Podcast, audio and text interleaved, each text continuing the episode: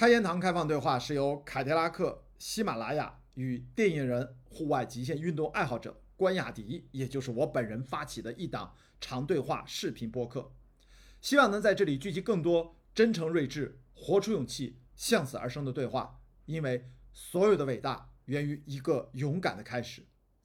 今天这集开言堂开放对话是我与纪录片导演、酿影像工作室创始人胡贤子在天津录制完成。在这一集开放对话中，我和胡贤子就纪录片导演眼中的柴米油盐的话题进行了深入的对话。胡贤子结合自己创作的多部纪录片，跟大家分享他是如何用摄影机的观察进入到自己和别人的生命里。摄影机对他来说就像是注视灵魂的眼睛，记录下灵魂的变化，以及他从个人自由职业特性出发，也阐述了为什么慢生活并不等于躺平的观点。他用自己的生活经验说明，文艺工作者的诗与远方同样也是由柴米油盐构成的。如果你喜欢本集内容，记得点赞、评论和转发。你可以在喜马拉雅搜索“开言堂开放对话”找到节目内容，视频版内容也会在各大视频网站进行搜索收看。谢谢大家。我最近给他取了几个名字，分数比较高的。看看，就鱼啊，这个鱼你改成那个胖鱼姐姐那个鱼，然后呢？分数就高很多。你能不能不这么俗气，老公？真的，那个名字太俗气了。我胡贤子不可以取出这么俗气的名字。不俗气啊，胖呃，诗心鱼鱼就是那女字旁给予的予。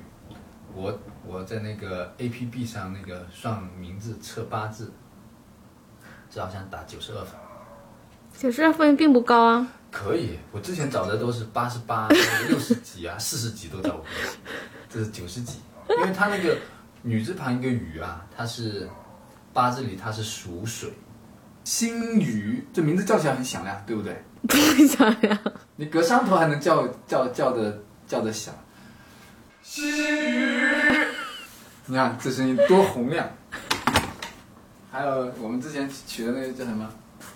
捕鱼，捕鱼，捕鱼也叫不响，捕鱼，捕鱼，叫不响。考虑一下吧，不，小胡桃已经有八个月没有名字了，起名节制吧。嗯。哎，是胡桃，八十八分。我再给你看那个是心语，你你取是心语，我们日子没法过了。心语，你看到没有？同样的一个 A P P，它查出来是九十二分，那又怎样比？你高四分。又怎样？九十分跟八十分是两个档次，现在。它缺土吗？小胡桃不缺土吧？高级起名是这个吗？这要升级的话要九十几块钱要花。这个，我想升级一下可以。男女太，他，我觉得他九十几块钱你不舍得花。就补语好了嘛，九十捕分。鱼不好听，补语就又另外谐音就是捕鱼，去捕鱼，福桃，这有点，一看就是农村孩子的名字，我靠，真的福桃。Little sack of taters, pretty, pretty, pretty, I could eat your toes. Jiggle, jiggle, jiggle, 是苏西呢？little sack of sugar. 苏西，天哪，是苏西一百分哎！那就这个吧。天哪，满分居然！那就这个吧。但是他命里没带水啊。另外一个软件来看一下看有没有搞错。叫妈妈，妈妈。今天去取名字吗？取名字去哪儿取啊？今天去登记啊？让别人再佐证一下。还要佐证啊？嗯请那些收了我钱的大师们，收了我八千，我给你取名字，我大概花了一万多块钱，小胡桃。胡桃，胡桃，你叫施舒希可以吗？听听大师怎么说的吧。名字在取的时候，在组合的时候，就是要好听、好叫、好记。你这个名字就是很怪异啊！第一个不好叫，很拗口，很不顺。我不知道你们怎么会选，都这么奇怪，选了一些很奇怪、莫须有的名字呢？苏习啊，又输了，又熄灭了。你说，小姑娘，容易吗？大师对我们的一百分的名字还是不满意、这是 Cola 给我介绍的那大师，他之前取的是什么施平君、施真君、施意林，那个意很难写的。施意林不是我们的小胡桃的出生证的名字对啊，就他取的嘛。哦，你很早就找他了，嗯，你都不告诉我。怎么了？老公，你有私房钱，我发现了。现在也快用完了。我们掌声欢迎一下吴宣子导演，请坐。哎呀，大家好，请坐，请坐，请坐，请坐。这个几年前拍的小短片啊，这只是其中一部啊，对后面还会跟大家分享的。来，我们把耳机戴上啊，能够听到自己讲话。呃，我真的很好奇，现在胡桃已经长大了很多了啊，然后他知道自己的名字这么金贵吗？哎，我往前对，你得啊，目前啊他可能还不是很清楚。是吧？嗯我觉得等长大长大了给他看视频。就是父母们啊，这么辛苦赚钱养家，然后都给你换来一个这么金贵的名字，天哪，这是这好像是我看到起名字，这个还是很费周章。呃，这部短片是不是好像这只是一个开头？其实这条线索你后面还拍了其他的续集，是吗？对，这是第二集，呃，第三集是关于我们真的去到了登记处，其实我们也还没有把名字定下来，然后再去就是那个登记处门口又大吵了一架。哦天哪！嗯然后但是你们还拍下来了，是吗？对对对对对，就是我们就是把所有的生活中遇到的。呃，terrible 就是麻烦的，嗯或者是困难，都把它记录下来。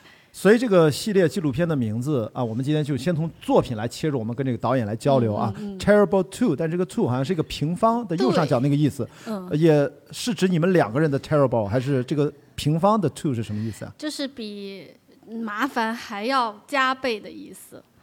就是对一个麻烦，呃，我们每个人都是一个麻烦，一个麻烦加上另一个麻烦，它是好吧，是平方的关系，不是叠加的关系。不是叠加的关系。好的啊、原来是这样，就是我理解对了一半啊，嗯不是指两个人的麻烦，而且里面包含着是麻烦的平呃平方的关系。，嗯，好，在这儿，今天我们请到胡贤子啊、导演来，能不能跟大家简单介绍一下？因为我看到大家手上拿着这个一个宣传的这样的一页纸，呃，纪录片导演，纪录片导演，因为我是学电影方面，我很了解，能不能跟在座的朋友从您的角度跟大家说下，纪录片导演是一个什么样的工作？啊，啊我其实也是一个野路子出来的一个，呃，所谓的纪录片导演，呃，因为我在大学学的也并不是完全的一个呃纪录片专业，嗯，然后我毕业之后呢，其实更呃一开始是做短片的，嗯。是做多创意的广告短片，但是呢，我发现其实如果在这个过程中，我的脑子会非常非常的使劲儿，然后呃，我我想不到创意的时候，我必须得要去呃去借鉴很多国外的作品，嗯，然后就觉得这个生活方式让我觉得不是从内心而发的，那我要找到一个非常源源不断的动力，让我能够创作下去。然后我就一直寻觅，发现了纪录片是一个非常好的途径。嗯，啊、它其实第一个呢，就是运用了真实的素材，啊，它就变成了我的源泉，创作的源泉。我不需要去创造，啊，我只用把生活的片段，我用心去观察，然后把它搬过来，串联起来。那对我来说，它是一个做减法的过程。嗯，然后我就进入到了纪录片的领域，嗯包括我后来后来是遇到了我的先生，就是片中的男主，因为他是嗯男主正在现场忙着工作啊，坐在了第一排，一会儿可能会 Q 你啊，大家在这儿，秋荣就坐在这儿啊。对，呃，他相当于是我的一个领路的老师啊、嗯他在大学的时候就是曾经在做纪录片方面就非常有经验。秋荣也是非常好的一位纪录片导演他拍过几部纪录片的长片，而且还进入过院线。上一部进入院线那个叫什么？我们给秋荣打对，大家可能在院线之间，我们也在天津做过分享会。哦，是吧？那嗯是几年前公映？两年前？呃，三年前？哦，四年前四年前！天呐，对十年前这个我们时间概念都发生了紊乱，因为内心引力非常巧，还出品方当时还请我去在上映前给这个片子的发行意见，然后去家里面去看片，就去导演的工作室。后来那个时候我还不认识你，你知道吧？后来认识发现啊，这个地方你们家我来过呀，为什么就是几年前就来看秋荣的这部片子？所以其实你们等于应该是纪录片导演的夫妻档啊，呃，是他是纯正的纪录片，然后我呢是因为他的影响，然后慢慢觉得纪录片真的太有意思了。嗯，嗯，然后等于你创作纪录片多久？就这几年的时间了。对，从创意短片转型到纪录片，可能是八九年的时间。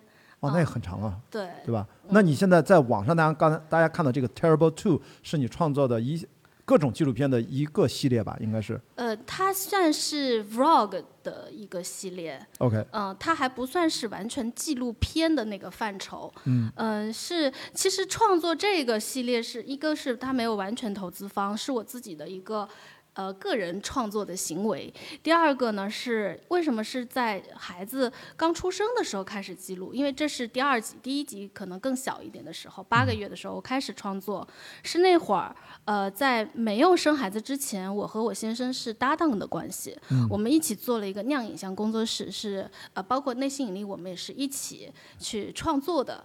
那那个时候，我们两个纪录片导演是可以全球的去各地拍摄，但是呢，到了进了婚姻，然后有了小孩之后，毕竟两个人一定会有一个人去牺牲，然后去到家庭生活。嗯那在那个时候，我会发现我心里会极其的不平衡，因为我也觉得自己挺有能力的啊。啊，那样也是啊、这个工作室也是一起创建的。那为什么好像你可以继续原来的生活，而我的生活被打断了，被终止了？因为结婚，因为生孩子，生了孩子，我的价值感变得非常低。嗯，然后我有很多的焦虑，很多的嗯不确定性，好像我不做点什么就会被社会淘汰。那时候会成为会有这样的一个焦虑在里面，甚至那个时候大概你是有三十岁吗？呃不用说那么具体的。啊，三十多岁。哦，你看，嗯就是也进入到正常的一个啊，还还可以啊。如果太年轻了，我觉得应该不至于。但嗯三十多好像是要就那时候特别想证明自己，嗯。我原我原本也是一个文艺女青年呀，怎么就突然进入到了家庭主妇的这样的一个行列，甚至不接受别人喊我胡桃妈妈这个身份，只要哦。喊我胡，我说我不是胡桃妈妈，我是胡贤子，哦。就是特别要我以为你要说我是胡桃他姐姐，我以为对，不就是就是他的我是胡贤子，我是独立的女性，哇，嗯。所以这真的是我们今天大家看到我们，我如果没有记错的话，我们今天想讨论的一个我们脑子里面我蹦出来的一个想法，就是纪录片导演眼中的他的柴米油盐，他的日常生活，他会是怎么感知的？其实我是非常好奇的。你刚才提到的这些真正内心的真实的感受，我觉得很多现场的朋友也会有应该是有共鸣，类似的一些所以我特别想通过呃一种方式，把我内心的这种困惑，通过第三视角嗯去记录下来，我去观察我怎么了，因为那个时间状态非常的差，然后我觉得需要一个突破，嗯，那我觉得别人可能帮不了我。而且这不是个做，这是个解决方案。你其实对，所以其实做这个、这个系列，现在做到第四十九集，马上有五十集了。那它不是为了别人，第一个，首先我是为了我自己，嗯、我我想去看看到底我们发生了什么。是嗯，在我眼眼里的这个老公，为什么我就觉得他特讨厌呢，特絮叨呢？啊、然后我要把他所有的恶习都拍下来，所以在先一开始的这个 terrible 是嗯面对他，后来才慢慢的一步一步看见了更多的东西。所以你本来一开始的初衷是把镜头更多的对准他对，准他，对准我的家庭，对。啊，对准矛盾，是，但是啊后来就发现好像越来越多的镜头也可以开始转向了自自己，然后、嗯那这个其实是摄影机，我们经常讲，因为我自己也是学电影，虽然我学的是制片发行专业，嗯嗯啊，我硕士到转到了文学系啊，我学的电影史专业。我们都知道，摄影机往往是你捕捉，其实就像你的人的眼睛一样，而嗯眼睛大家都知道是心灵的窗户。其实我们用摄影机就像在捕捉你的拍摄对象的灵魂啊，你你拍了这么多，你会拍了这个 vlog 这个系系列 Terrible Two，加上你的身份变了，那是达到了你最终的这个目的吗？或者初有衷吗？很多意外的收获。嗯一开始是带着憎恨说：“你你对我许的愿你都没有做到，我要把它全部作证。我我就是像一个呃摄像头一样说，你说的这句话，我要把你记录下来，啊是这样开始的。然后因为是每一集，不是说我做了五十集一下子在网上放，是每一集我做一集我放一集，嗯做一集放一集。那有很多的呃网友就会跟我互动，然后大家都说哇，这个老公我好喜欢哦，啊，是吗？你打然后种草，然后他 种草老公，我没听过。对，说哦，秋荣好帅哦，然后这老公呃性格好好哦，反而嗯我是那个更急性子，然后更跋扈的那个。这岂不是不是你最初想要的，对，这个吗？是跟我原来看见的不一样。啊哦，我原来发现其实人的主观的这个，呃，人是有主观和客观的一个存在的。啊，这个让我能够看清楚。嗯，呃呃，这个就其实通过这个纪录片发现了很多老公的优点。好处，因为哦因为我以前觉得他很无聊，然后他也没有什么兴趣爱好，天天就很迷信，对吧？然后就今天这段就是对，今天这段就很迷信，对吧？就是九十二很分絮叨，拉到了一百分，他是不是？我突然我在镜头上看到他释然了，就九十二分突然有一个一百分，他那个笑都不但是。他最后又说不行啊，他又缺缺水呀、啊然后还要找大师佐证啊，这种东西在我以前，我文艺青年，我以前的生活里面是没有这些东西的。我身边的那些人都特酷。我我补充一个背景信息啊，就是咱们这两位纪录片导演他们是老乡，因为这里面哦看到有一个什么温州方言，你们啊都是、都是温州人嘛，人所以在里面啊说了一句吐槽的方言，实际上就是即使是老乡，理论上是同乡一起长大的，但是还是不一样，差别很大。差别非常大。但你们还都是纪录片导演，但今天啊，你看我们为什么嘉宾不请秋荣啊，请胡贤子来，就是因为我觉得你的这个视角，对于咱年轻的朋友，我看今天至少有一半的女生，甚至一半多都是女生，所以你的表达一定他们有强烈的共鸣。一会儿我们不管聊的什么，我们今天是真的是开放对话 （open conversation），大家听到什么特想问胡仙子想插话，您就举手示个一，我们工作人员马上把话筒递给你，好吗？因为我们一会儿有，当然后面会专门的大概十几二十分钟跟大家亲切的交流，但是中间随时打断都没有关系的。贤子作为纪录片导演是其实喜欢这种即兴的跟大家交流，嗯我们线上的朋友也会也会提问题啊。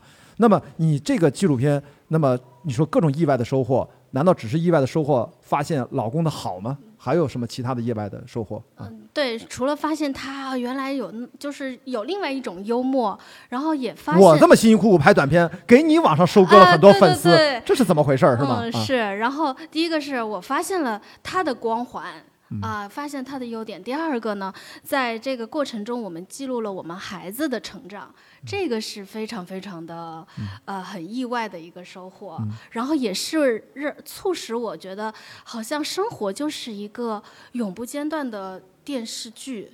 嗯它其实鸡飞狗跳的事情每天都在我们生活中发生。嗯我们每天看美剧、看那些电视剧，我们也应该有一个自己的不间断的剧集。你们就是主角，对吧？对，就是有机会成为自己的主角，所以乡村爱情可以拍十几季 啊，然后啊秋荣和贤子的和胡桃的爱情也可以拍很很漫长啊。然后在这个过程中，大概拍到了胡桃三呃三到四岁这个过程，慢慢的我我们也聚集了大概三十多集，然后也正好也遇到呃就是这个呃疫情这个背景之下，然后我们就呃萌生了一个想法，然后我们在去年的时候也也根据这个 Terrible 的原型、嗯做了一个九十分钟的记录电影长片，长片。对，果不然就是你哦积累了这么久，加上你们本来就有拍长片的经验，嗯然后把系列的 vlog，我们称之为，其实你拍 vlog 是非常契合的啊。即也是非常即兴的，就是可能今天我拍两小时，明天我就剪出来发了。是，哦然后这个日积月累之后，突然意识到其实可以拍一个长片。这个嗯长片大概是关于什么？呃，这个长篇就是从我个人的家庭，因为 Terrible Two 的嗯这个整个过程是以我们家庭为主要的一个故事结构，然后再到呃去年我做的这个九十分钟的长篇的时候，我就关注到了大概十来个家庭，嗯。他们的焦虑。然后大家在一起的时候，孩子的世界和大人的世界，嗯。啊、有的时候你会发现小朋友更像是成人，那有的时候你发现成人里面还住着一个小孩子，所以其实你是通过纪录片，然后通过镜头，呃，照相机啊，像我们一般轻便的照相机这种，然后你嗯。其实换一个视角来嗯看待自己的身边，看待自己的身边的人，看待嗯，你可能也跟他们不一定那么熟吧，有些是新认识的这些朋友。对，那你说的是不是这也是你一个额外的收获？是的，然后也让我慢慢的对观察这个这两个词儿有了重新的认识。嗯，呃，以前可能会有更多的自己的想法在里面，但是通过这个事情，我发现其实我们要进入到别人的生命里面，嗯真正的才会去了解别人。嗯，你说这个进入实际上是用一种观察的方方式。进入，但是并不是要干涉入，并不是要干涉，也并不嗯。是要评价什么，对，就是把它就是记录下来。看。见，嗯，就是就是看见，然后不做任何的介入。嗯，那你哎，是我我我问一个，就是在在座的朋友会觉得，那你用这种作为自己的生活方式，毫无疑问啊，除了你会嗯接一些呃呃算是商业的合作，或者正常嗯你的工作范围就是和可能机构呀、品牌呀、嗯嗯拍你的纪录片啊、可能有广告片，那这是你的生活节奏，是不是？当然算自由职业的一种，对吧？嗯你有你的工作室，那生活节奏，日常纪录片导演是一个什么样的生活节奏啊？呃，在过去，呃，我们的生活节奏是非常的快的，然后呃，我们一起来可能就是工作。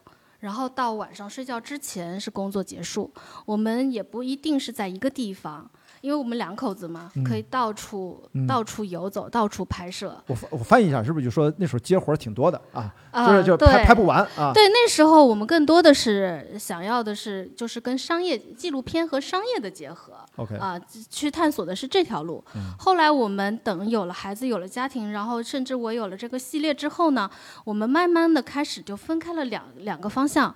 那我的先生他更还是走原来的这个方向，就是商业纪录片的这个方向，去记录更多的有意思的人，还要做的他们做的事情。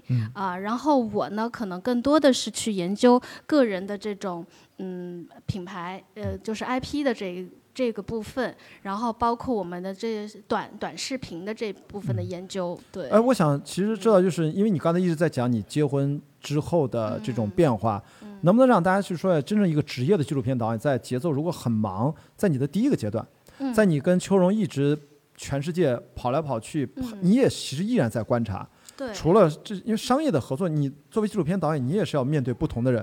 嗯那个时候是什么样的感受？那个时候作为纪录片导演是对他什么样的理解？那个时候你是策划为主，还是说其实也是已经开始就做导演？呃，那时候是以前期策划和导演为主，后期还是先生呃为主要的。所以我那时候呢，其实也是在一个学习的过程。我我刚转型，那时候是转型不久嘛，可能对纪录片的呃这个感受不是特别深，可能我们会追。特别是女性嘛，会追求细节，追求美感更多。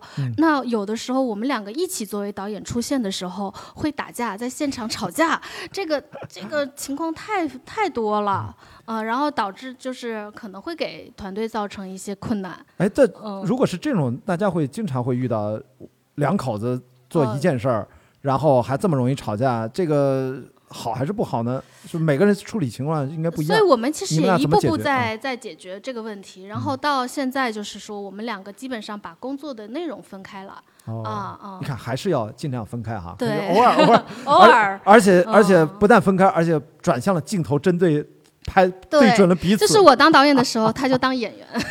而且你 当被拍对象。我能看到 Terrible Two，因为我后面一会儿跟大家分享另外的一两集都很短啊，就能看到有时候他也会拿起镜头对准你。对准我啊，嗯其实你看，他不但是男主角，他还是摄影师啊，没准儿参与了导演、策划啊，也是场工，也是剧务，也是制片主任，反正灯光可能都是你，这挺好的，没。有预算，所以只能两口子自己搞，自己干。因为我为什么问嗯第一个阶段，我其实很感同身受，因为我从一四年开始跟你一样，只是我拍的是一个全球超马的纪录片，我自己跟北京电视台合作，叫《雅迪跑世界》。现在啊，大家到 B 站上搜“雅迪跑世界”，能够看到几十集、几十个小时的长度，啊、也是世界各地都去，也是我那个时候就是我觉得我作为创作者进入到一个特殊的阶段，我以前都是拍故事片电影嘛。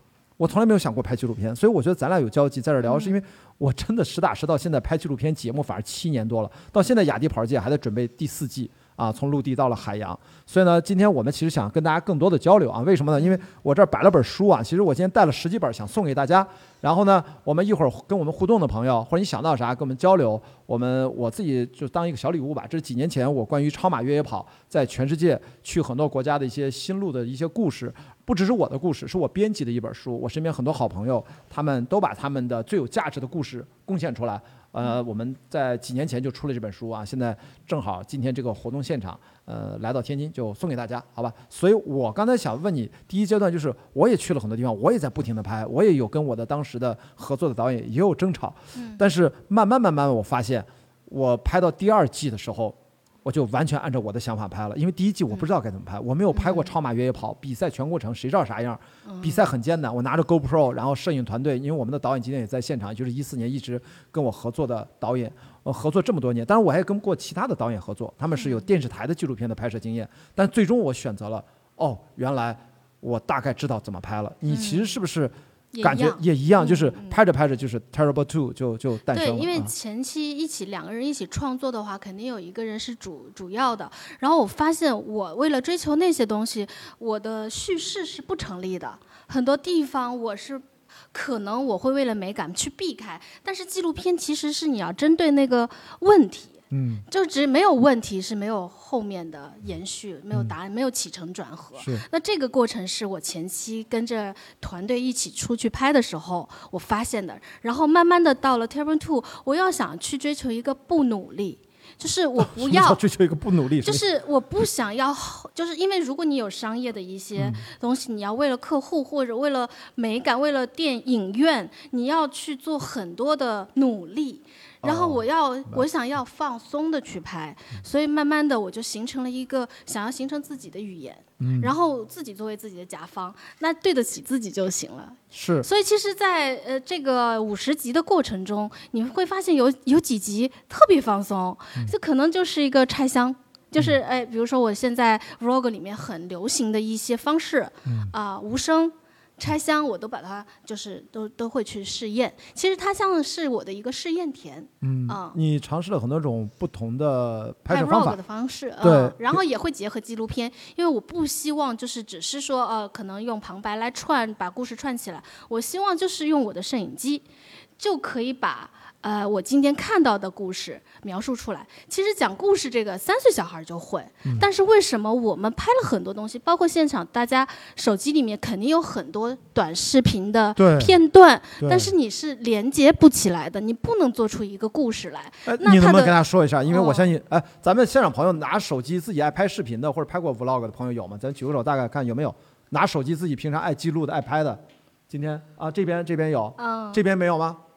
这边完全没有啊，那边也有个男生嗯啊，嗯，是就我觉得因为手机现在内存都很大了，对，镜头越来越漂亮，我们可能不再满足只是拍照片了，我们要拍一些动态的影像，对，因为今天千万不要让大家觉得好像纪录片导演离大家好像觉得特别远。嗯。刚好去为什么贤子他就是是一个呃，之前说半道出家来嗯。转型，那你觉得大家拿着手机是不是就可以开始记录自己的生活，开始创作？其实我做这个系列就是希啊望就是去研究一个人能不能成为一支团队。能不能拍出一个相对有故事性的？像我这刚才这个，就是下午两个小时，就是取名的时候拍的，嗯两个小时的素材，然后花了一天的时间剪辑，嗯呃，就是三天你就可以上传、嗯啊。然后当时在网上的反响也还是不错的。我相信大家可能有有肯定有过这样的想法，有没有能够按照你已经这么多年下来的经验，告诉大家，如果你手上只有一个手机，嗯，你该什么时候决定？因为对我来说，拍戏啊，我你看我还说拍电影，老说拍戏拍戏啊，嗯拍纪录片也是拍戏，嗯，就是其实就两件事情，就是我要把镜头对准什么，嗯，我要什么时候摁开机，什么时候摁关机。嗯。咱先别说后期怎么剪辑，那另外一个话题就是你能不能跟大家讲一讲，就这么朴实的嗯。两件事儿，在你看来你是怎么做选择，怎么做判断，就可以开机了，就可以对准它了，对准谁，你是怎么去去处理？那它当然有一个很长的一个过程，但是我觉得一个非常重要的点就是跳开自己的舒适区，因为现在我们如果用手机拍一个人，我们看到自己小孩好可爱啊，拍一下，这都拍出来剪出来全是描述，就是都是可爱的，那叫描述。呈现就简单的记录啊呈现，这是、啊这是剪不起故事来的。嗯那我们跳开舒适区，就是说，哎，今天我拍到了一些我觉得不是特别美的，或者说它是一些矛盾点。嗯，那我要在那个时刻，我还能够坚守着录录一些，那它可能就是两个片段之间的一个连接。嗯嗯，这个就构成了故事，因为只有未知，只有困难，才会有结果。就刚才这个短片里面，你决定抓到了哪一我些？我为、啊我这是对这个片子的有个预判，就是我今天取名，因为我不喜欢我老公取的这个名字，嗯而我有自己的坚持，这就是中间的矛盾点。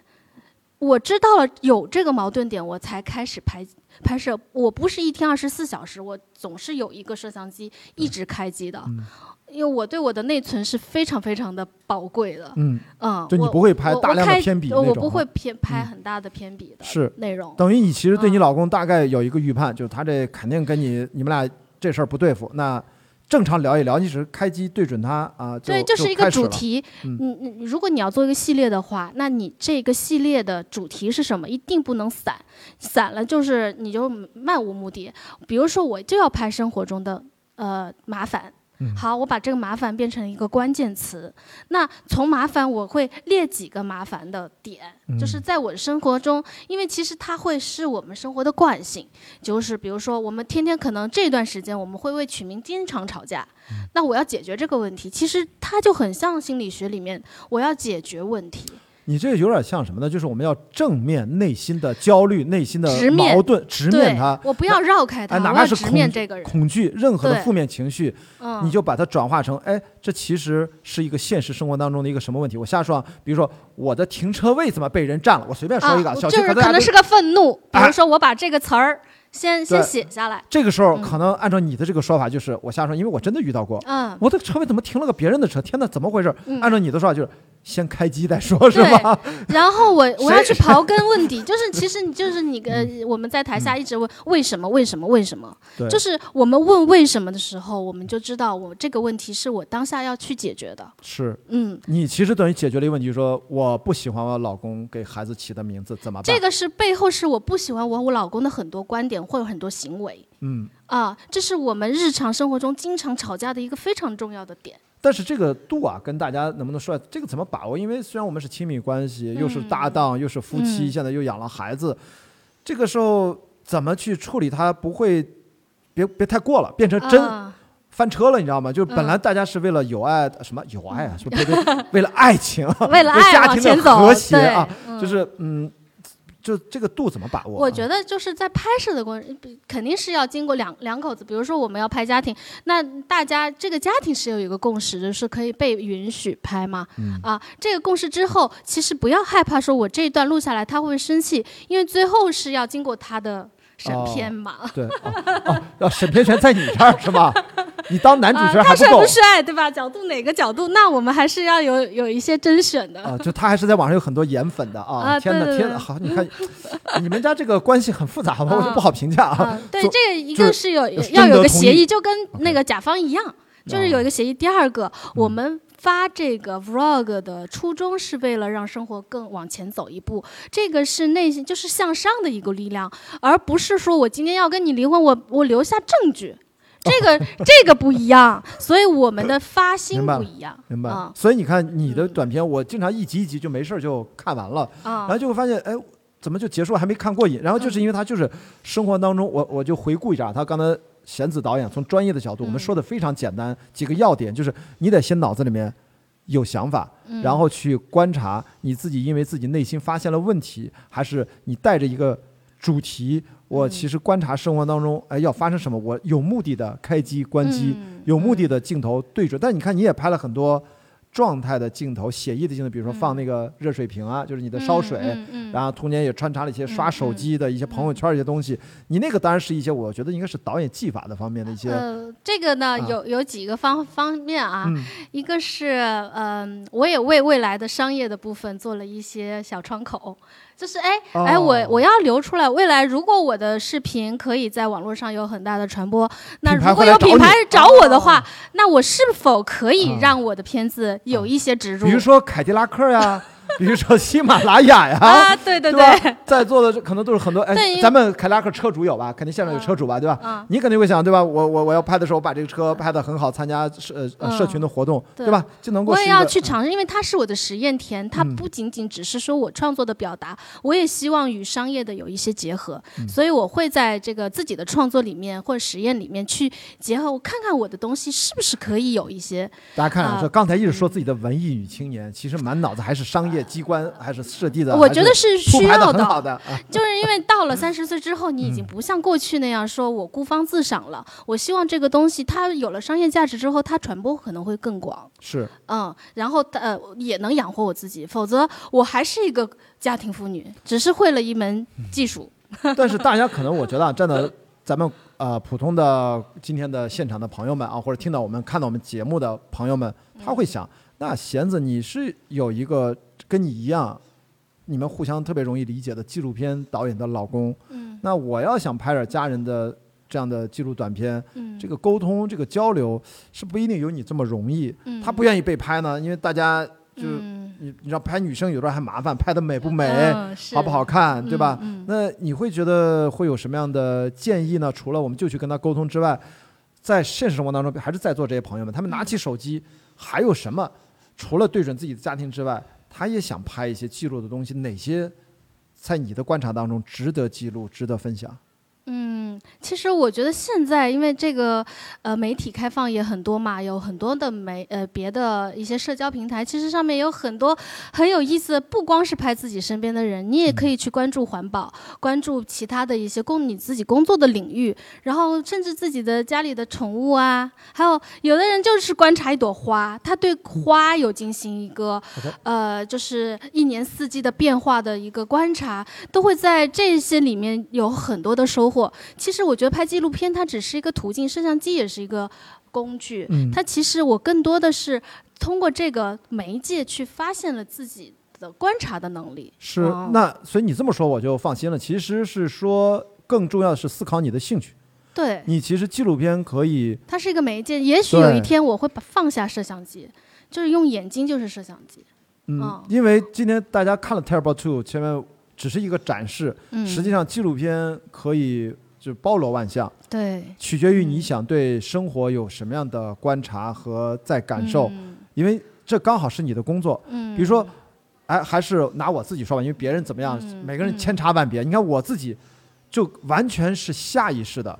我不是学纪录片专业的，但是我当时就一个想法。二零一四年的时候，我就有一次给北京电视台纪录片卫视呃呃纪实卫视的领导一次聊天，我说领导，我可能四月份去日本要参加环富士山比赛，我觉得这个事儿呢值得记录一下，咱有没有机会策划成一个纪录片节目呀？嗯呃，我说领导说你想干嘛？我说呢，我的当时想法就是，当时有个叫 UTWT 世界超马巡回赛，有十场比赛入围，在世界各地都是最知名的、历史悠久的、有名望的比赛，但中国人都没听说过啊。啊，环勃朗峰啊，我刚才说的那些比赛，我说我都想用三年的时间把这十场比赛都去完赛一遍。我用这个纪录片呢记录这个过程。哎，领导就一听，哎，这个想法挺好的。其实你看，我没有想这个纪录片多么的伟大，我也不是纪录片专业，我就觉得这个事儿吧，它是我的兴趣，我要决定去亲自去体验一下，去参加一些国内那个时候，你想想越野跑，现在可能大家知道了啊，在那个年那个年代，一四一三年还没什么人玩儿，所以呢，当时领导就说，那你就来，我就给你一些支持，但费用很少很少。那我说我也投，你也投，咱们一人投一半。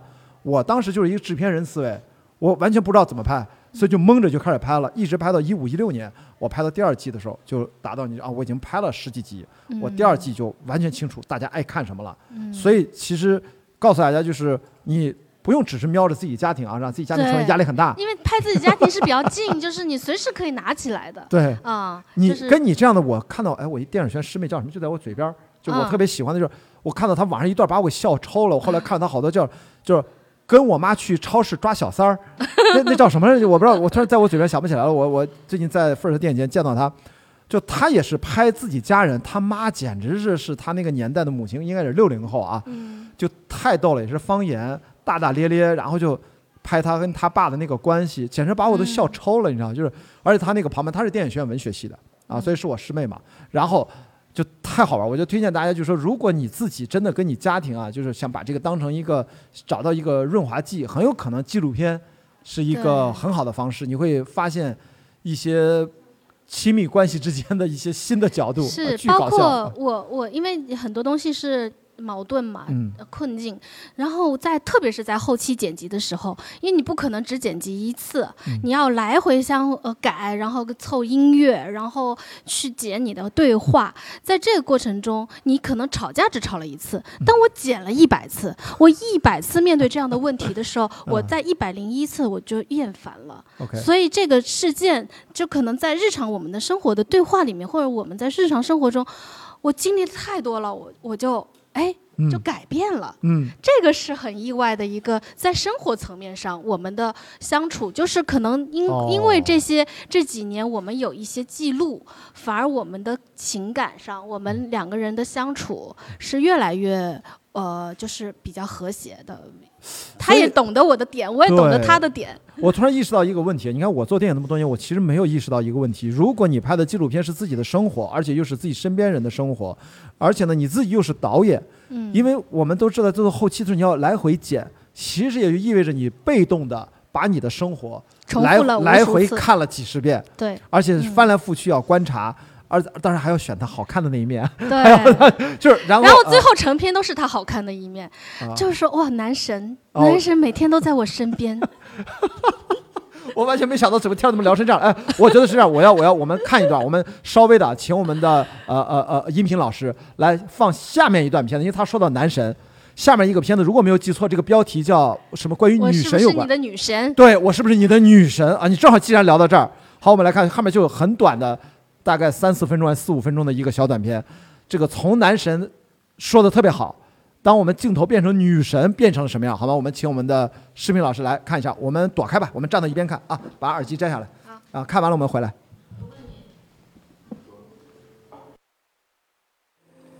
我问你，你说，你觉得我最最美、最闪亮的是什么时候？在我们遇见你的时候吧。你知道吗？我在别人眼里是女神。真的假的？爸妈妈是不是女神？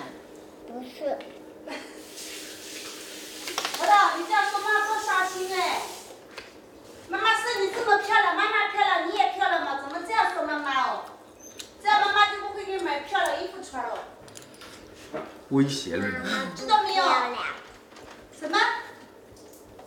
妈妈漂亮吗？不妈妈你也漂亮。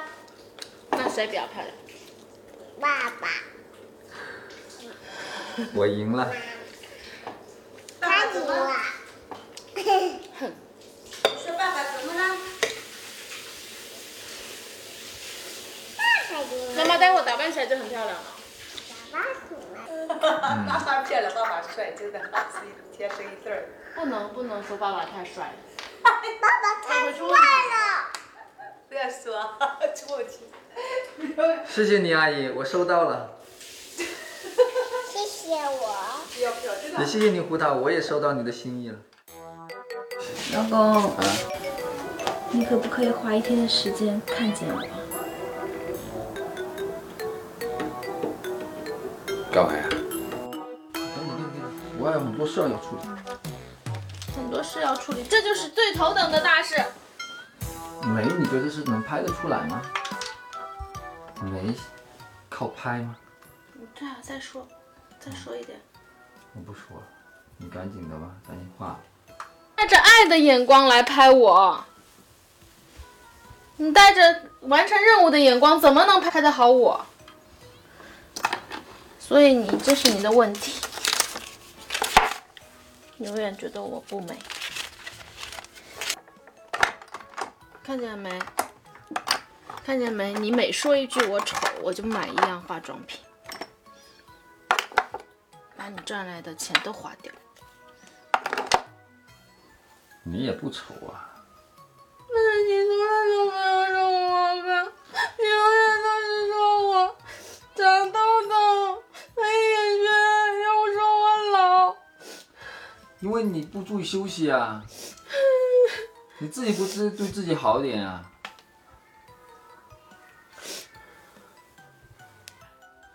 但我找了一个好的角度，可以把你全程拍下来。你不要全程，我要闪光时刻。闪光时刻，你开心，你快乐，我从来没有，我跟你在一起就没有闪光时刻。真的假的？那你说我什么时候是闪光时刻？你你开心的时候就闪光，我没有开心的时候。真的假的？姐，你要说出我什么时候最美？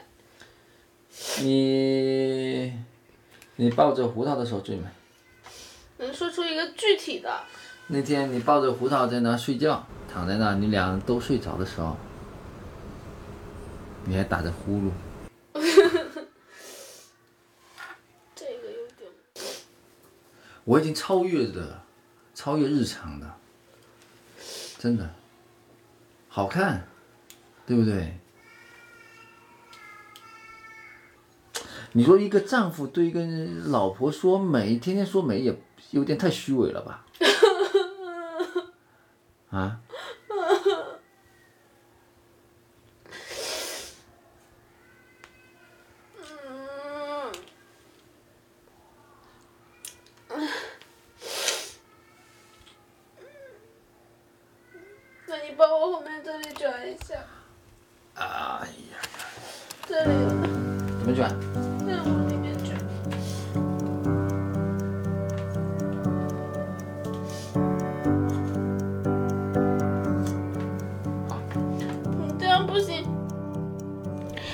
说：“老夫老妻了，实在夸不出对方。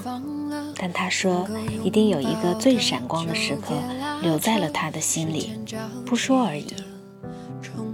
想想也是，对我而言，一个人能勇敢前行，两个人在一起，相互吐槽又相互依靠，一家人磕磕绊绊，待会儿过日子，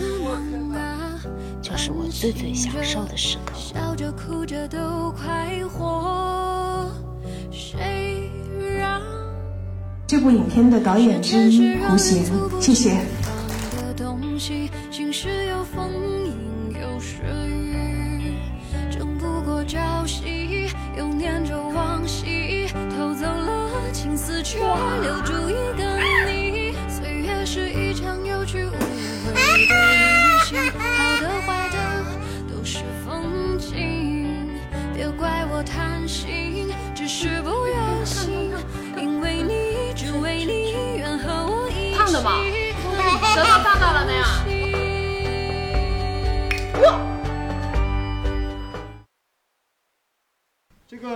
这个这个这个，我不知道我不知道大家看了这个什么感觉啊？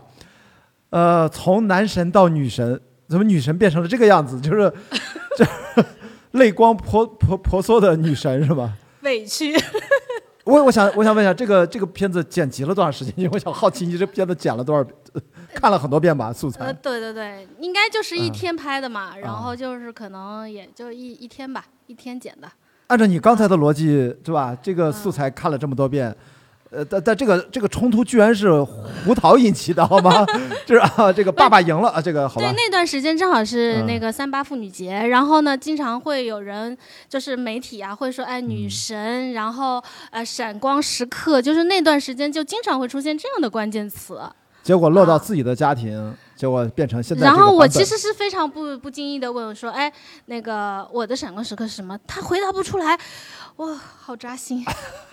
好，就就按照你刚才说的这种扎心，刚好还记录下来了，嗯然后刚好还要因为剪片子要反复看，是不是要反复被扎心的结果是什么、啊？嗯结果会达到你刚才说那种效果吗？啊，新的感受，新的发现。呃，其实之后也还是会拍了很多，就是关于过节或者是这种关于女神的这这个话题。其实看过以后，就是自己现在已经释然了。哦，就是就是说，嗯、其实那个我自己看自己，觉得自己还挺动人的，是是，我我想，我觉得觉得自己演技也挺好的。对这个这个眼泪。一看就不是没有那么多眼药水啊，这个真的就哗哗的感，我觉得已经委屈到，就是那一刻就是、嗯那一刻就是很委屈。是呃，因为特别是我之前也说到，当了妈妈之后，这个身份的转变，然后自己的自我价值又展现不出来，再加上。哦，对我刚才也提到，呃，就是在台下提到，他在嗯别人的朋友圈底下留言说，这这么些年来，他也老了。好吧，就是危险发言啊，大家注意危险发言。对对对，就是集结在一起，就有很多很多的情绪。其实我也是当下也是想要看到这个情绪在哪里，嗯，看所以见你看，这嗯个时候，刚才第一段大家在我们聊天之前，嗯胡桃还八个月，还没有参与的可能性，嗯结果这是几岁？啊，这两岁两岁两岁多吧。嗯嗯嗯。但是两岁多这个语言能力还挺强的，我觉得就是直接，关键我觉得他的语言能力啊，就是在三岁之前，他居然能够跟进，就是他说啊谁漂亮，怎么爸爸呃爸爸帅，妈妈不漂亮啊，还有说爸爸赢了 还怎么样？哎，就是我就觉得好像这个小朋嗯友他已经深度的参与到你们之间的，他他几乎是我们从叙事的角度啊，从电影专业角度。他是真正的主角，你知道吗？在我们看来，他是推进世界的发展的他在推动，很戏剧上嗯的主角，包括其实，在啊我们自己的生活里面也嗯是一样的，就是我们没有这个孩子之前，我们的生活状态是没有生活，只有工作。我们一一日三餐是不规律的，然后所有一切都是混乱的。那因为这个孩子进入到了我们的家庭里面，那我觉得就是一个是要照顾他，第二个他给我们建立了生活的节奏和呼吸，是这个是非常非常的是意外的一个收获。而且我看到明显感觉前面是一些计时的一些镜头，到你后半段这个音乐一起，嗯有很多。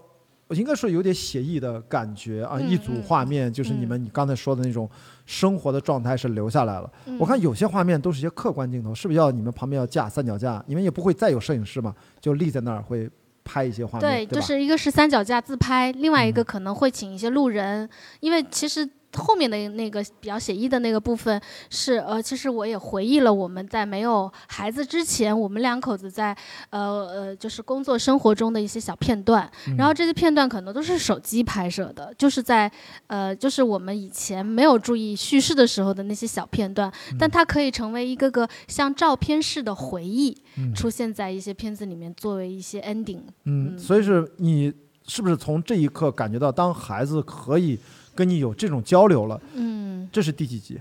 这是第十十几集？十十十六集十五六啊呃十五六集，我就能明显的感觉到，就是你的拍片的选题，实际上它在自动生长出来。嗯对，这个完全不是你能操控得了的。嗯你怎么会知道是他会给这个反应？嗯，所以这个女神这个话题，你反而是一个你后面又连续拍了好几次。对，因为其实，在那个阶段，呃，片段里面也会有，就是出现我我开始希希望有一些女性创业的部分啊，谁给我拿瓶水喝口水？嗯，对啊，嗯。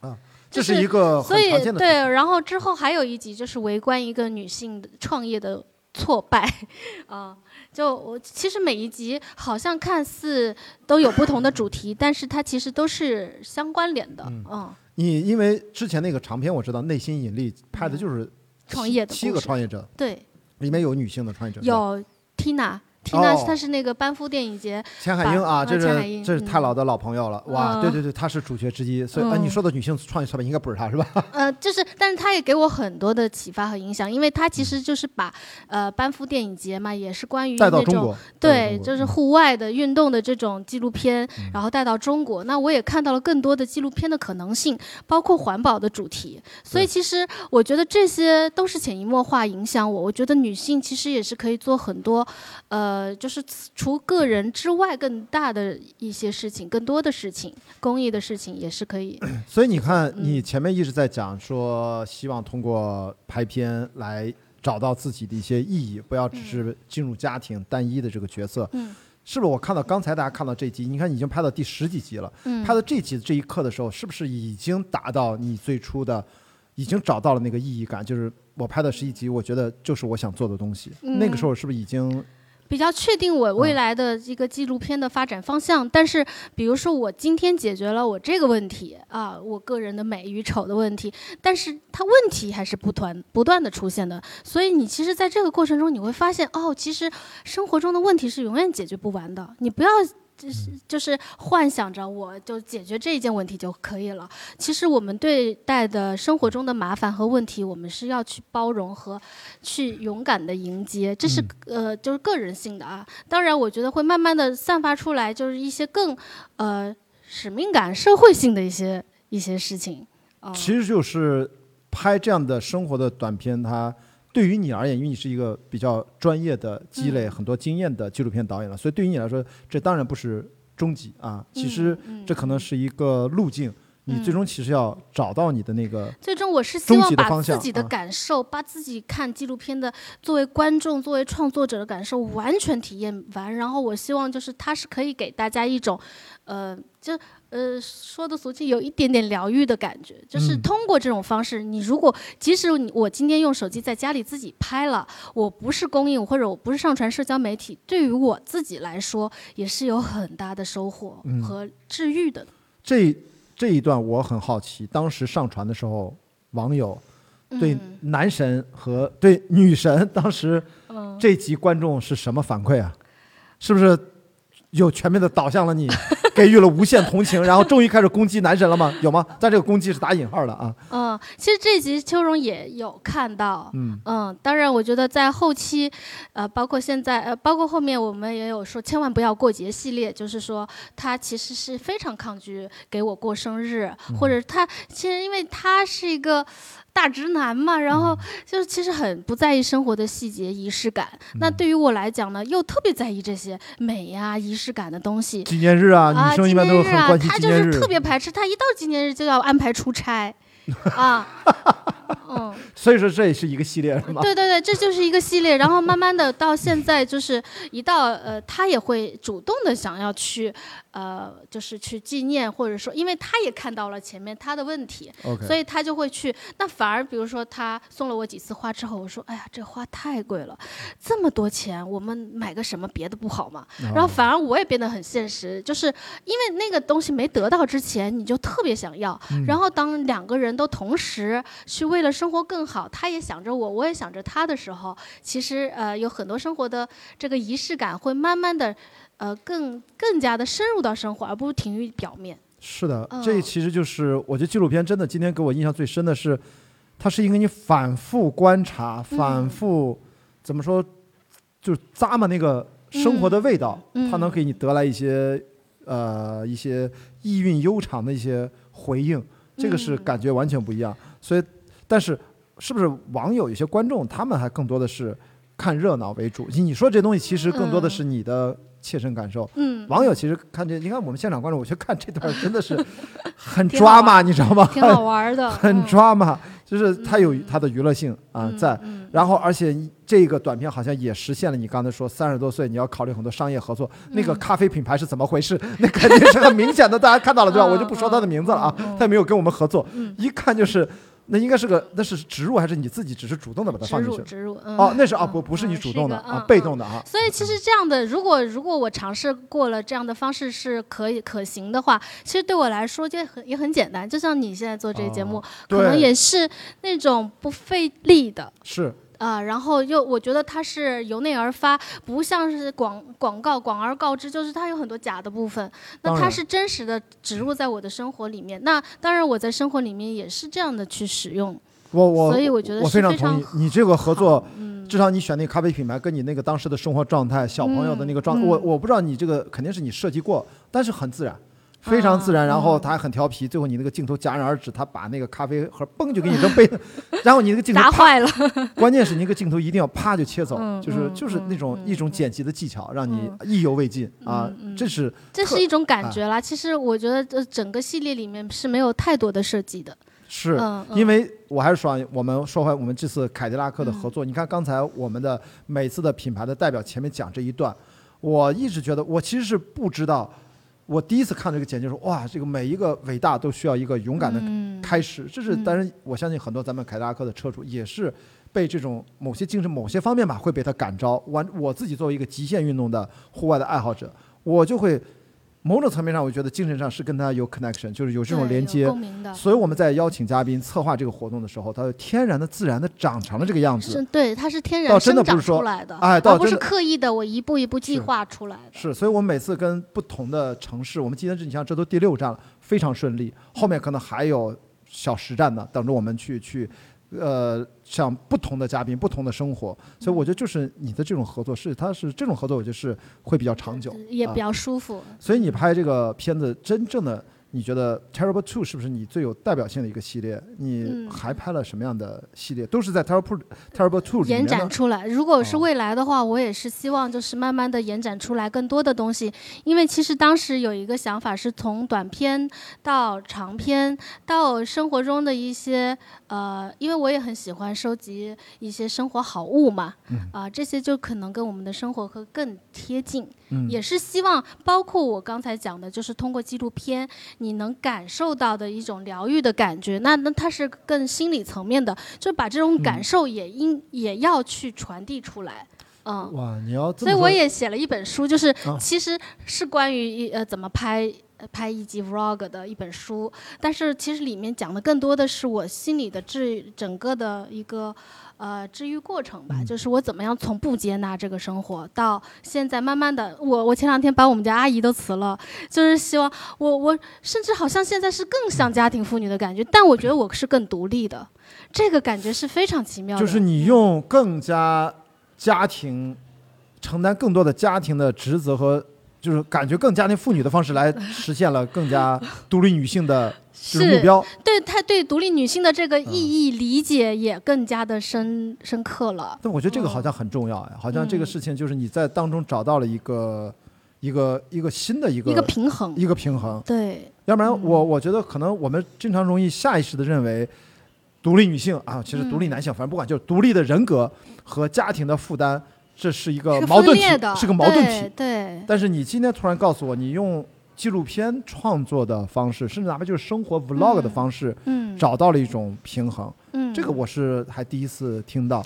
哎，那本书是写完了，已经发行了吗？啊，还没有，就是在初稿的阶段。对，嗯，好的，好的，一定了书名，到时候告诉我们。嗯我们嗯等你这个，如果我们这个明年还有合作的话，希望继续跟凯迪拉克，嗯一定等你书出的时候再嗯结合搞一次、嗯啊。新的，而且我觉得纪录片它为什么会呃打动我，也是因为我看了其他的纪录片，深受感动。那有呃，我看到一个呃纪录片，大家也可以回去看一下，在 B 站也有叫《天才厨神》。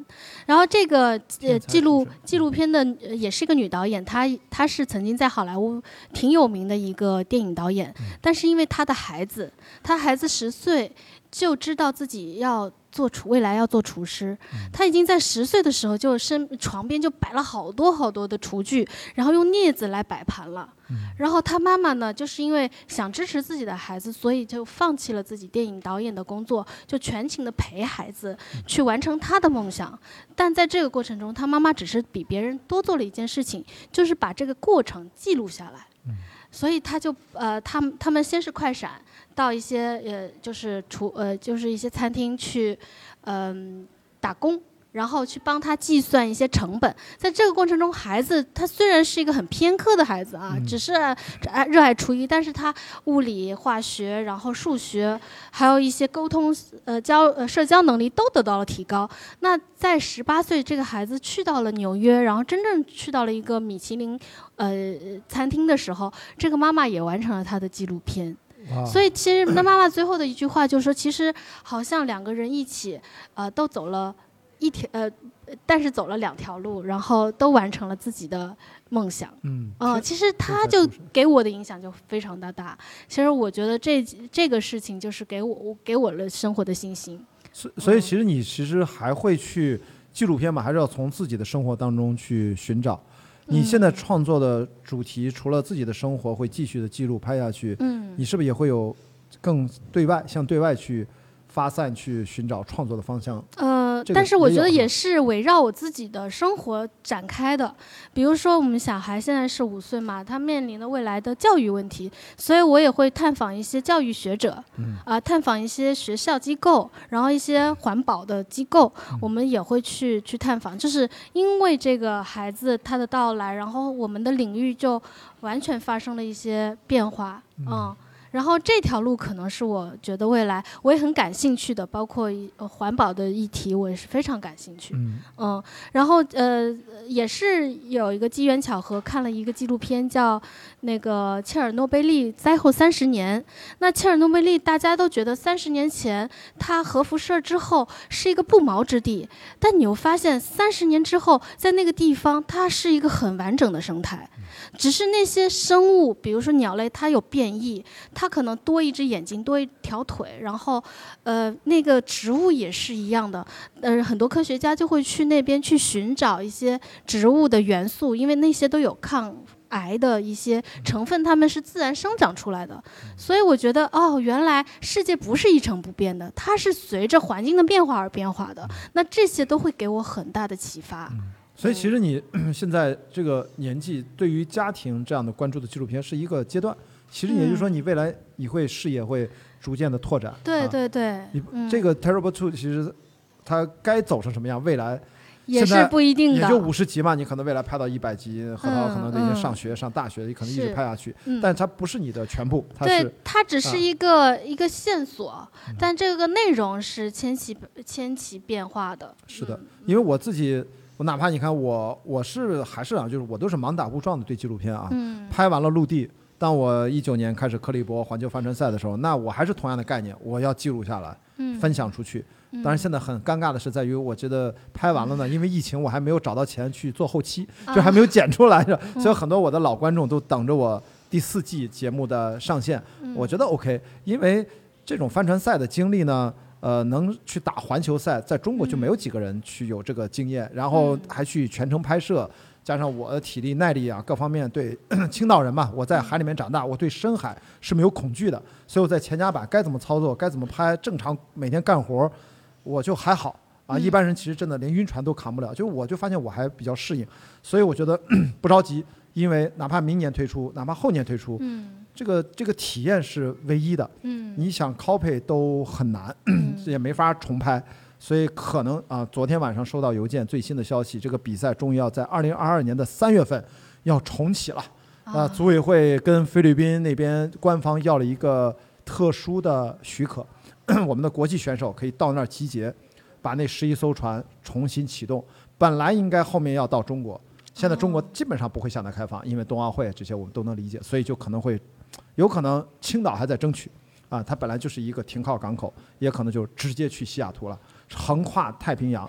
这个赛段可能会将近五千海里，至少二十九天起，二十九到三十四天都有可能。所以你看，这就是我对纪录片，我脑子里面想的就是，如果在做一些户外运动的体验，我希望能够记录下来，分享出去。我已经有了一些纪录片的制作经验了，但是跟你这个，我今天聊，你看性别角度不一样，然后爱好角度不一样，你是完全拆解自己的生活，我是完全从自己的兴趣入手，嗯呈现出来的内容形态也不一样。嗯我是跟电视台合作，合作着合作吧。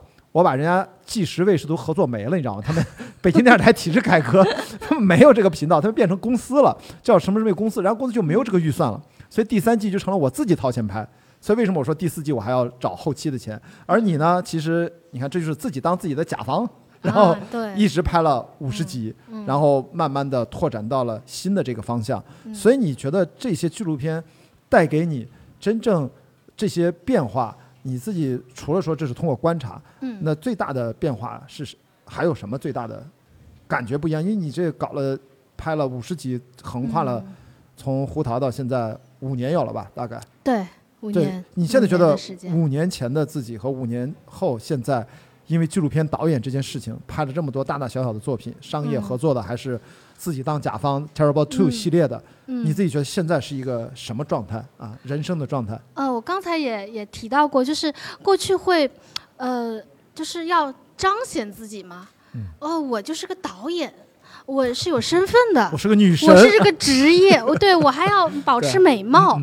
好像经历过这些以后，很就是很多事情也也有点就像看淡了吧，嗯、因为经历过太多了，就是看淡了。对我生活，我现在是更从容的，真正的想去拥抱生活。嗯我会关注菜价，啊，关注呃，就是自己买菜，是对自自己买菜，然后关注整理，关注那些就是你知道吗？家里其实包括拍纪录片，我觉得我后来总结出来一点，就是整理真的非常重要。你家家务的整理，还有素材的整理，嗯整理真的也是一个一门学问。就我发，包括我现在也学编织，我在编织里面都能学到，哇，原来一个一个东西它是要要找节奏的，要织要毛衣那个编织吗？对对对，哦它也是需要找一个规律，找节奏。如果你完全是杂乱无章的，嗯那你这一片东西也是很难看的。以前我会觉得艺术就是好像瞎胡来，凭直觉，呃，就是一。其实我对生活是，嗯，好像是在外边儿的，嗯我在岸上的。那生活是一片海洋，现在是一头扎进了这个海洋。那这个海水是苦的，是甜的，是酸的，是辣的，你都能在体验。嗯就是现在更讲、更在意的这种是细微的体验感，而不是美感。哎，那你这么说啊，我觉得听上去是生活变得更从容了。我觉得在座的朋友其实很关心，更柴米油盐了，就对，就是你更加是怎么就到了能够沉浸到柴米油盐当中，真的纪录片，哪怕自己朋友们啊拿起手机拍一些这样的记录生活，嗯剪一剪，它就会有这样的魔力吗？还是说其其实我觉得是需要时间的堆积，就是不是说你今天拿起来我就能够进入到那个状态。好像我今天拍五十集和拍第一集看起来都是在开机关机，但但是这个中间真的是经历过太多的心理的变化，还有你这五年的时间的一个历程。嗯包括其实未来还会有很长的时间，我可能心态上会发生更大的不一样，嗯、更多的感悟，嗯，其实就是 或者这么说啊，我们这特像我，因为喜欢超马运呃超马越野跑，嗯我在网上也好，在知乎啊，在那过去几年写了无数啊，拍了无数这样的视频文章，呃，介绍这项运动，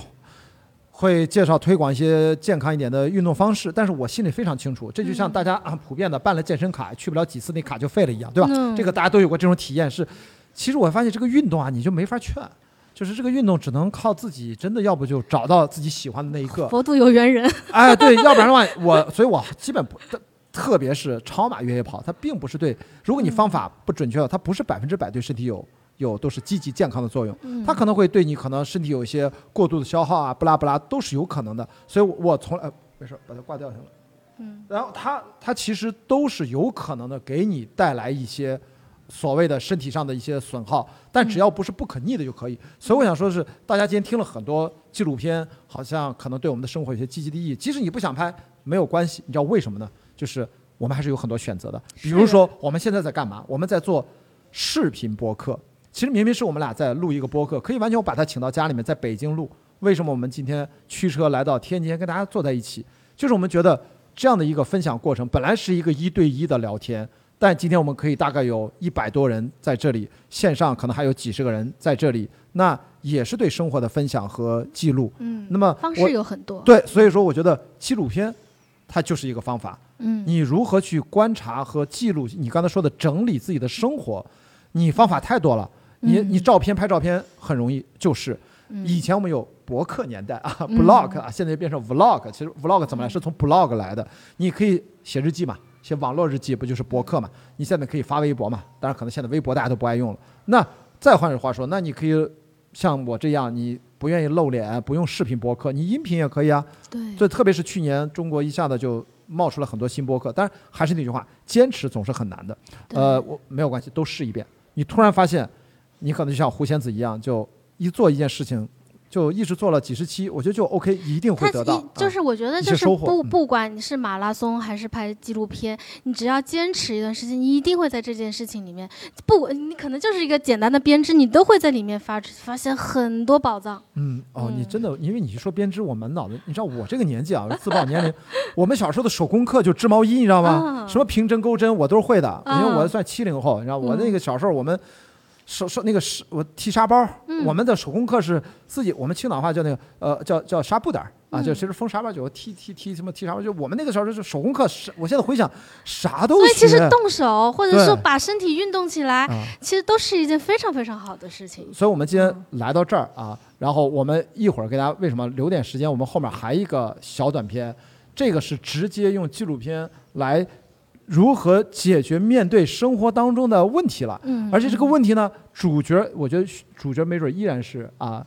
我们家 孩子对，我们家孩子，好吧，我们来请我们的视频老师来看这段小短片，也非常短，但是我觉得很有意思，好吧。然后看完了之后，我想听听朋友们，你们想跟弦子导演，你们的什么感觉？嗯别我们俩只是聊，好吗？咱们举个手试一下，你们看这片子有什么话，或者不一定针对这部短片，前面两部这三部，或者我们聊了这么多，你有什么想聊的，好吗？给大家一些时间。好，来，我们把镜头来，我们放一下短片。说来着？你刚才跟在家里跟我说的，我说这是甜的，然后你怎么说呀？谢谢。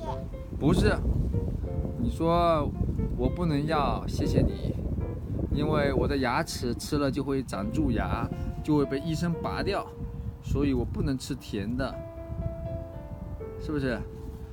我们再示范一遍，胡导，我给你糖要吃吗？不对，再来一次，胡桃，我给你糖，你要吃吗？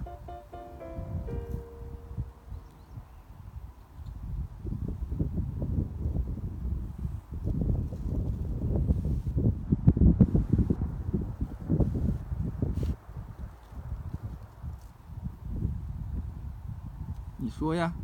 要。不对，胡桃，我给你糖，你要吃吗？吃了之后就会被牙牙齿就会被虫子吃掉，你要吃吗？我再来一次啊，胡桃，我给你糖吃，你要吃吗？你说出来。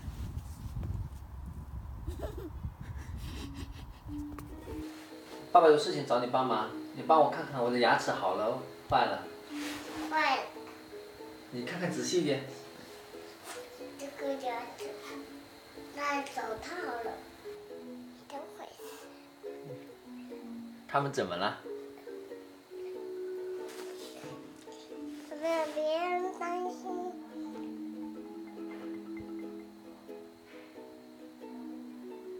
坏了，坏了。是为什么坏了？因为是因为爸爸吃了很多糖吗？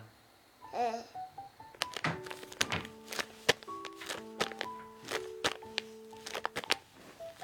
只有病人才可以吃这个草莓。你是医生怎么可以吃？医生不可以吃。好像给爸爸这个，他是不是病人？嗯，那可以吃。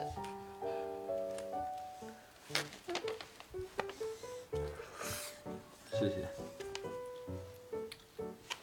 我也是病人，谢谢，谢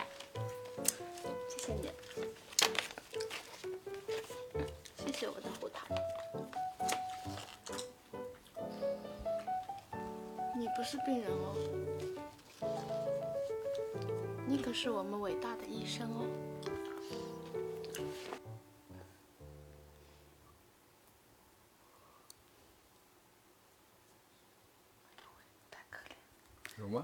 没有，只能舔舔汁儿。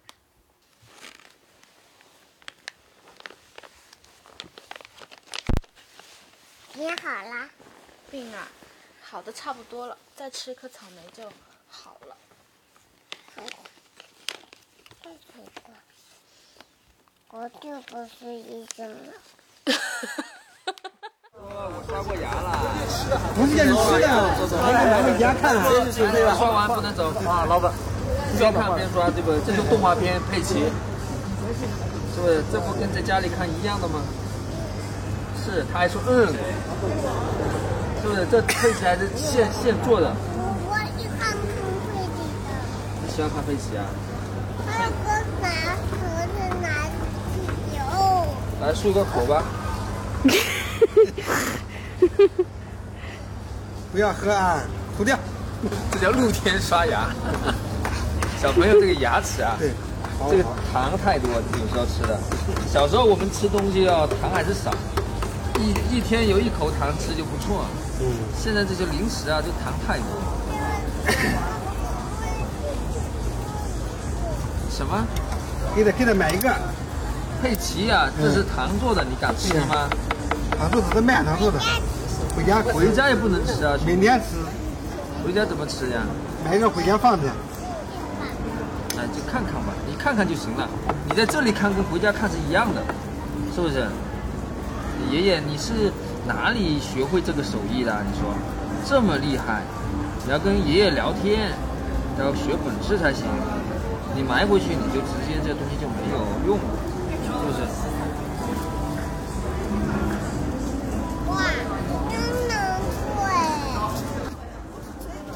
我是能做哎。爷爷很厉害的，是不是？你才吹呢，以后爸爸出来都得带牙刷出来的，是不是？平时不刷牙。好，最后漱口好了，基本上刷完了。情人节你看不到？你买一个送妈妈吧。情人节买一个送妈妈。问妈妈要不要？知道吧？要不要？是心意，问他要不要，那不用问，这还要问要不要？你看，爷爷的情商都比你高。我操这是送妈妈的，我可不想买。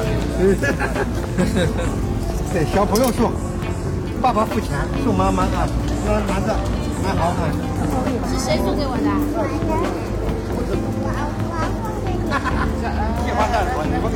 不能吃，不能吃，不能吃，咸的你不能给他吃。千万不能给他吃，不然我就没收。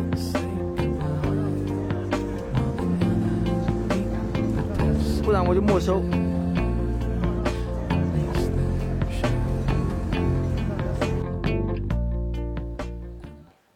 感觉我都觉得小朋友给 PUA 了，来，咱们那个呃，有没有朋友想跟贤子交流一下？我们剩下今天时间不多，咱们随便举手聊两句。你们的哎，对，咱们带上。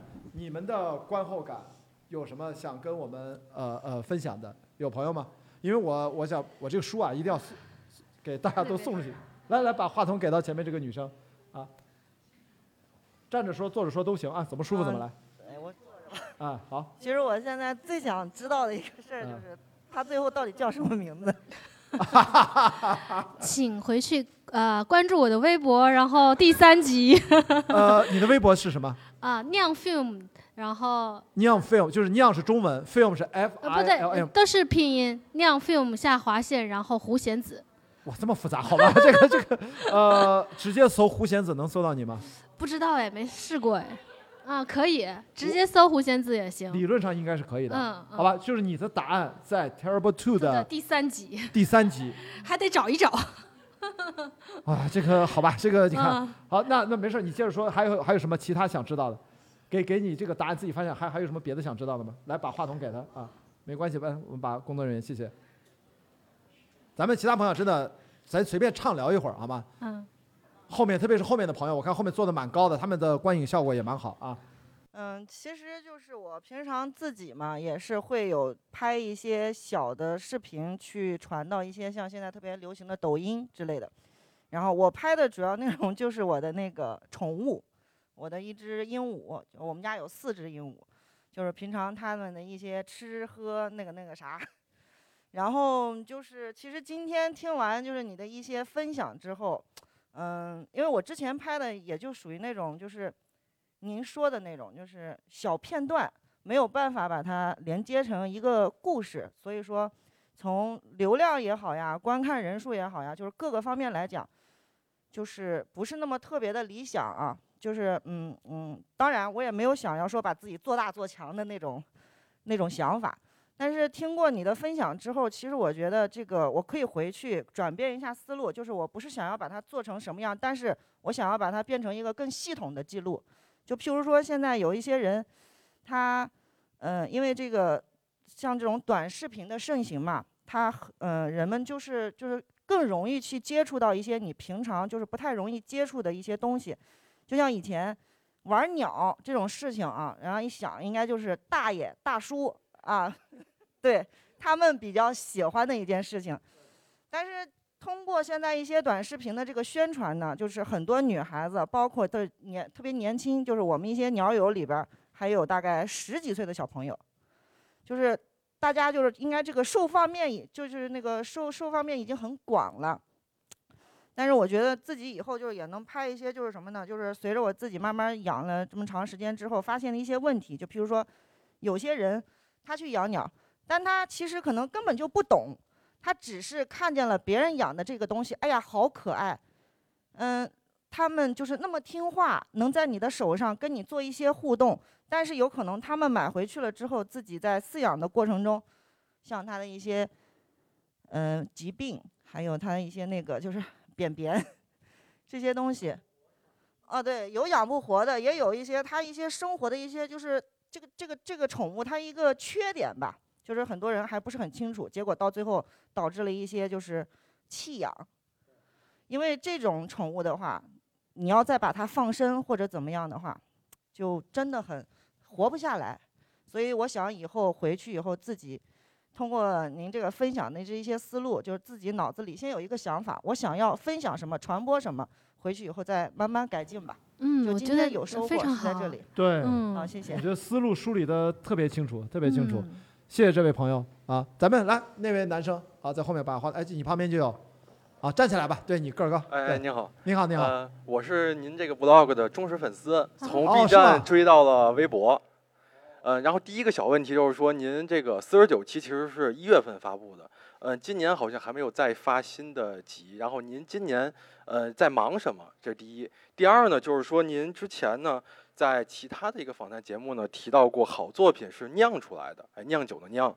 那我想想，我想问一下，您这个酿的一个背后的一个思维的一个哲学是什么？我想听您分享一下这两个问题。哇，这个好专业的问题，真的，呃。很简单，第一个问题简单，这一年一直没更，怎么回事啊？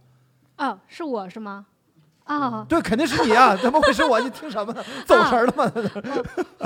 是我的，是我的粉丝啊！对呀，你你，我因为以为是你的粉丝。没有，哎，第一句然后就说你都今年四十九集是一月份，那难道说的是我吗？啊，是这样的，就是这一年没更呢，一一个一个原因是我在做制作这个九十分钟的大电影，其实它相当于是呃这个第五十集的一个延展版。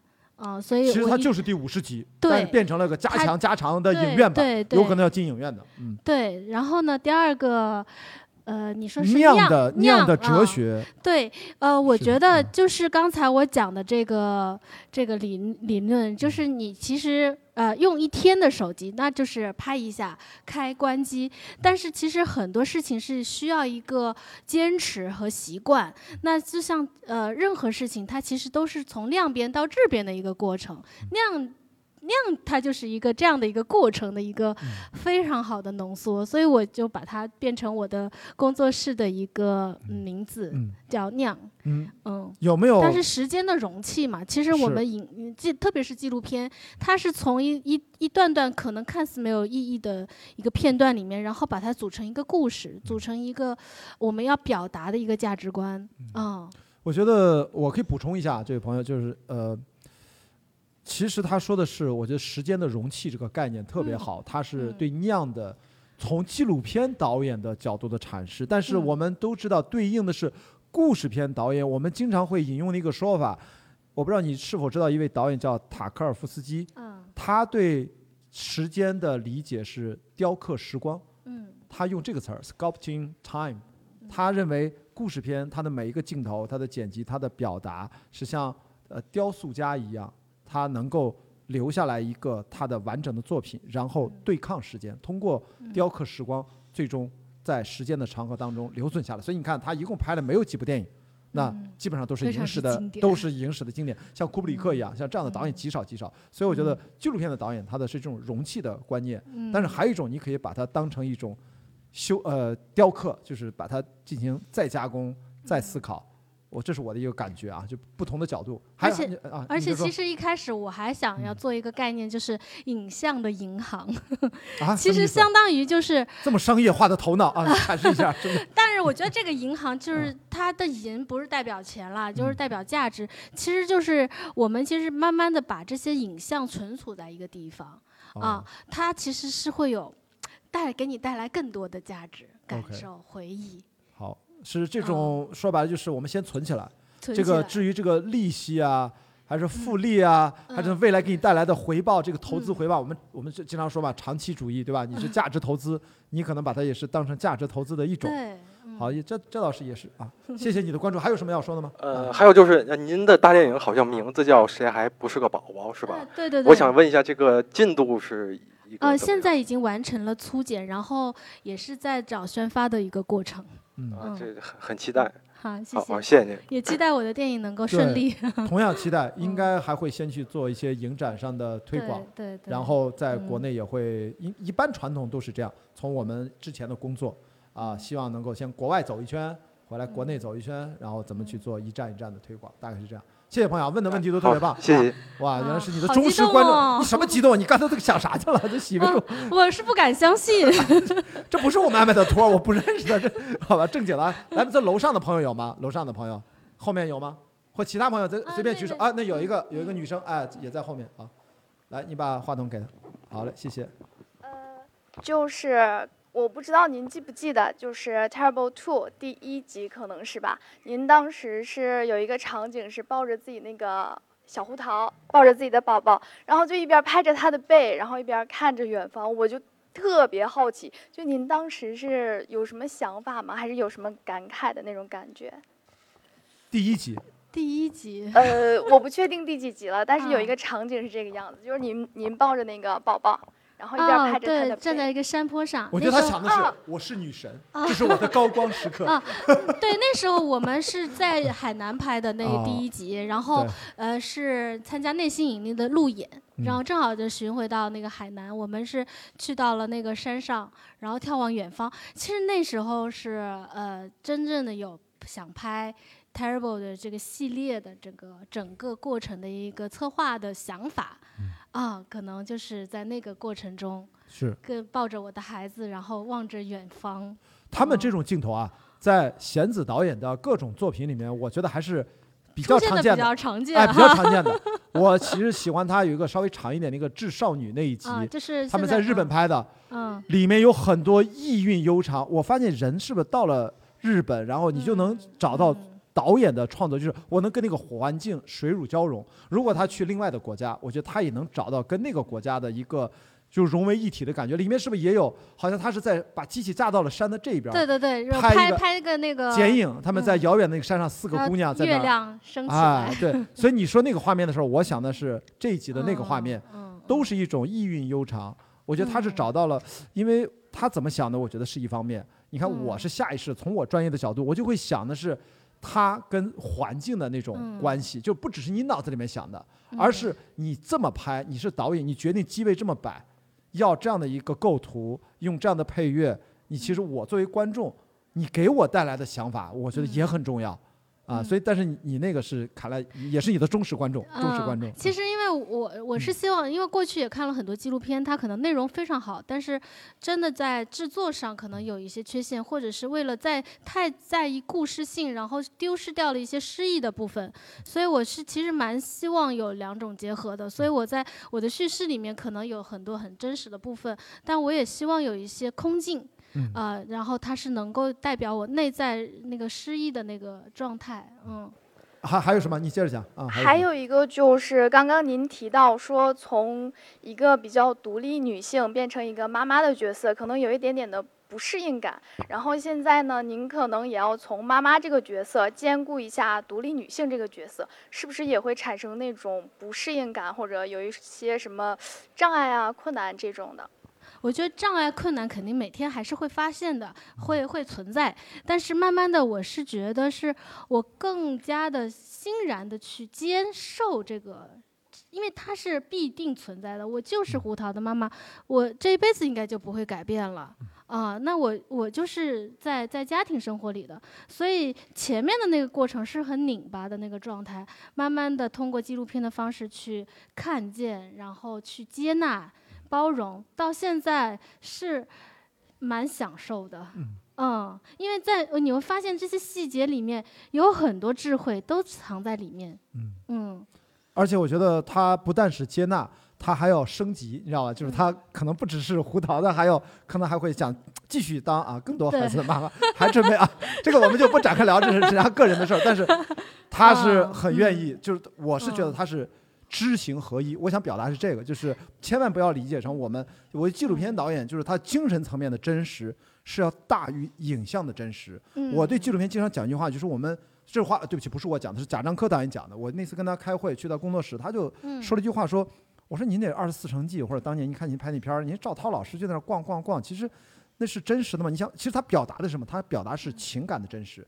所以贾樟柯导演他认为是情感的真实要大于影像的真实。我们并不一定纯记录，它可能好像是一种呃历史重现，还是摆拍，摆拍的痕迹很严重，但是他想表达的那个情感。”啊，玄子其实他是精神层面上的真实，所以说他说我接纳了，那他行为上其实他我行为上也得跟得上，跟得上也是一个很好的妈妈，甚至他可能还会再再再生一个，再来一个怎么怎么样对，那这就是知行合一，你会你都会渗透到作品里面，你会，你看早期几年前他当妈妈的感受，都知道他是一个呃很幸福的这个状态，我觉得这点这点特别宝贵。对，以前可能过过去，比如说真实，我就是要真实捕捉，然后不要再来一次，不要干嘛，就很多条条框框。其实到最后到现在，包括其实这个部分纪录片嘛，其实它存在的争议也很大。然后我们两口子也经常会针对一些这种问题也会进行探讨。我们甚至认为未来我们可能会把剧情片的一些拍摄方式也会融入到自己的生活里面去。嗯，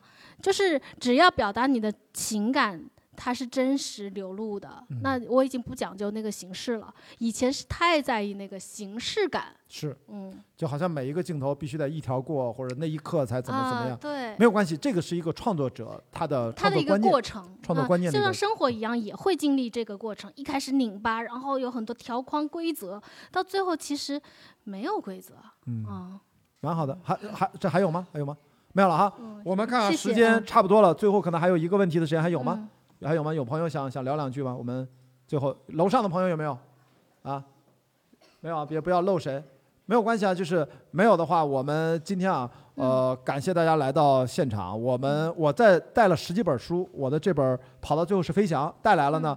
大家如果对越野跑感兴趣的，以及对越野跑的纪录片感兴趣的，雅迪跑世界，大家在 B 站上在哪一搜都能看到。那大家一会儿我就在那儿啊，给大家呃就送十几个人吧。你们想要的话就来找我，我这个没有关系啊。包括提问的，刚才这位朋友，这位朋友啊，咱提问的我会给到你啊。需要签名的话也可以，就是给大家一个小小的留念。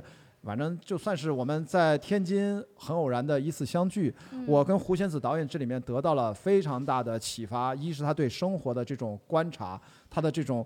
七八年的累积量变变成了质变，特别是今天最打动我的一句话，就是他居然在所谓的传统观念当中的家庭主妇和独立女性找到了一种新的平衡与阐释的视角。这些东西我觉得不是他凭空幻想出来的，而是他一步又一步的通过创作的实践累积得到的一些新的东西，然后从短片再找到跟长篇的一种连接。我是特别深受感动。弦子最后能不能跟大家想说什么啊？今天？啊，很高兴认识大家。呃，期待我们不说别的，就期待你的长篇能够顺利的降生。它也是你的一个很重要的孩子一样的作品。嗯，然后当然，我觉得 vlog 还是要继续更新了。确实，这一年有的时候会犯懒了。除了那个过程，还是有一点，因为其实记录了很多。其实其实每天都在记录，然后我觉得这个整理工作还是要跟跟上。是的啊，我们就继续期待玄子导演的更多的记录的短片作品、长篇作品。如果到时候有呃更好的机会，我们再来到天津，到时候希望到时候是以长篇跟大家放映的这样的场合再遇到大家。那我们今天开言堂开放对话，我们第六站在天津，我们跟胡贤子导演的啊看他眼中的柴米油盐，我们今天这场。啊，视频播客就录制到这里，谢谢到场的每一位，感谢你们今天下午陪伴的时光，谢谢大家，好，我们今天活动结束，好。